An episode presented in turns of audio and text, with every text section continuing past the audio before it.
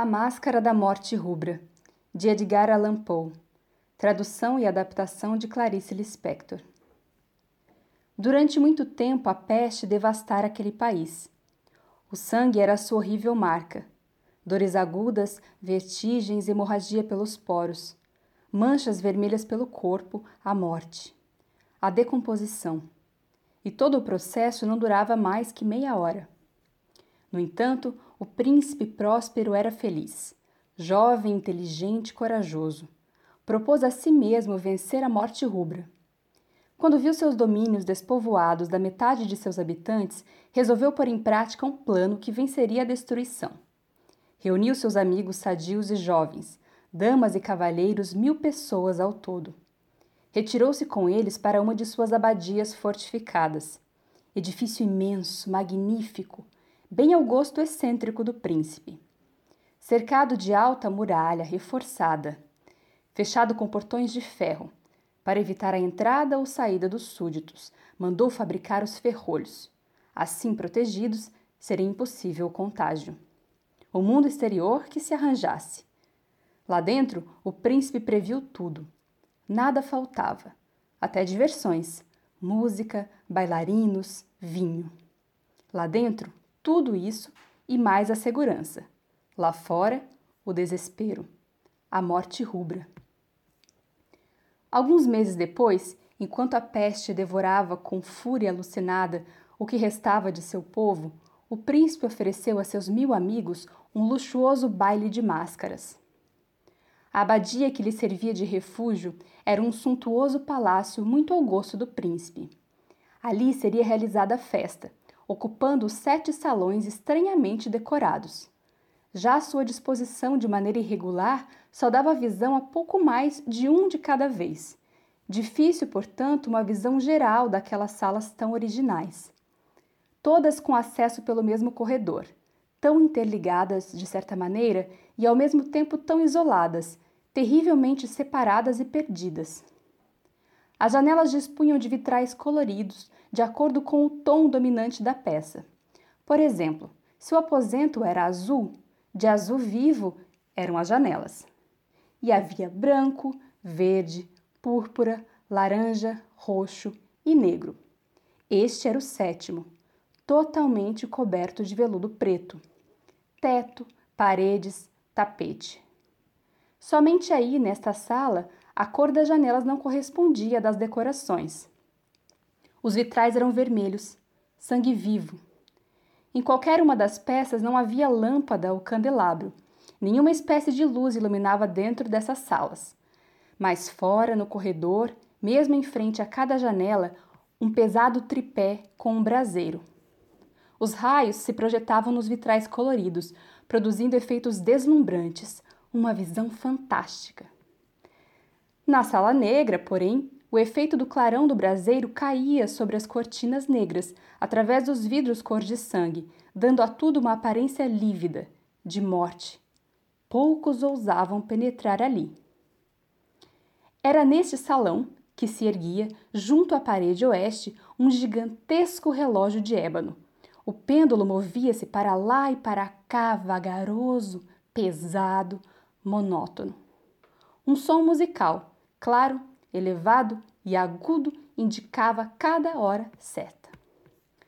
De hora em hora, portanto, os músicos interrompiam sua execução para ouvir o som que emanava dos pulmões de bronze, e todos paravam. E o som perturbava a todos. Os mais alegres empalideciam. Os idosos e serenos pareciam meditar. Mal cessavam os ecos do carrilhão as risadas explodiam, os músicos se recompunham e recobravam a calma e a alegria. A reunião prosseguia até que, passados os 60 minutos, o relógio voltasse a obrigá-los a parar para pensar, para lembrar, para temer. O príncipe tinha gostos característicos, sabia de cores e efeitos. Suas concepções eram arrojadas, vivas e brilhantes. Muita gente o julgava louco. Era preciso ouvi-lo, vê-lo e tocá-lo para saber ao certo que não o era. A ornamentação para essa festa, as fantasias e tudo o que contribuía para o brilho e beleza da reunião foram obra sua. Havia de tudo, muito de belo, de terrível. Concepções fantásticas, criações de louco, e a multidão se divertia como num sonho, esquecida de tudo. Apenas o som do relógio os trazia de volta desse sonho a uma realidade que apavorava. Mas isso durava um instante apenas, porque logo recomeçava a gargalhada, a música. O sonho colorido, sonho pintado com as cores das janelas multicoloridas, através das quais se filtravam os luminosos raios dos tripés acesos. Mas ninguém se aventurava até a sala negra. É que a noite estava chegando e ali uma luz vermelha coloria tudo com tons apavorantes. Entretanto, o coração da vida palpitava nos outros salões cheios de gente. E tudo foi assim até soar meia-noite. Então, houve uma paralisação geral. Por mais tempo, mais perturbadora. Nessa hora, muitos notaram a presença. Alguém estranho, mascarado, com trajes que excediam os limites de decência e arrojo das criações do próprio príncipe. Não havia finura, nem conveniência. O tipo que a todos aterrorizava era alto e lívido, coberto de mortalhas tumulares. No rosto, a máscara reproduzia a aparência de um cadáver enrijecido.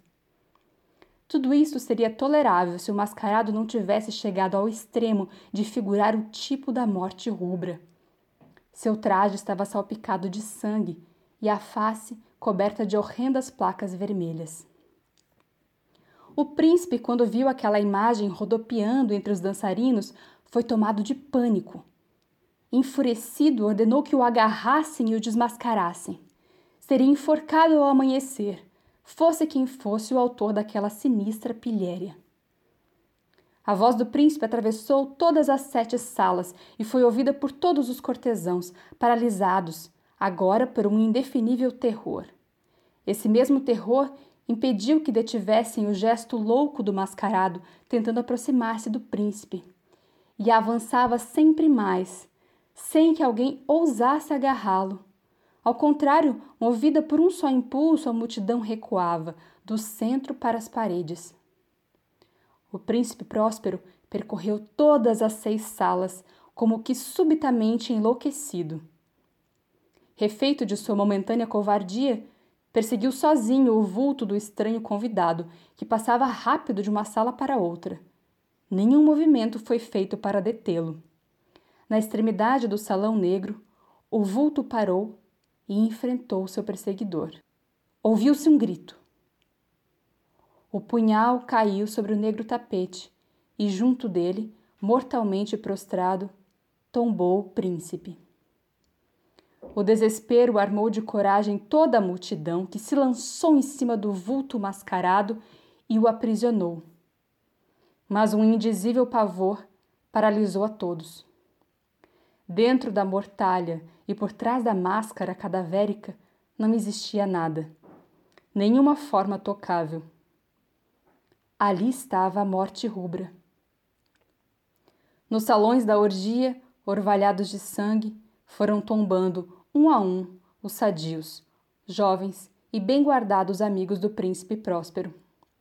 E a vida do relógio de ébano se extinguiu com a do último folião e as chamas nos tripés se apagaram, e o ilimitado poder da morte rubra dominou tudo. Reinou então a treva e a ruína.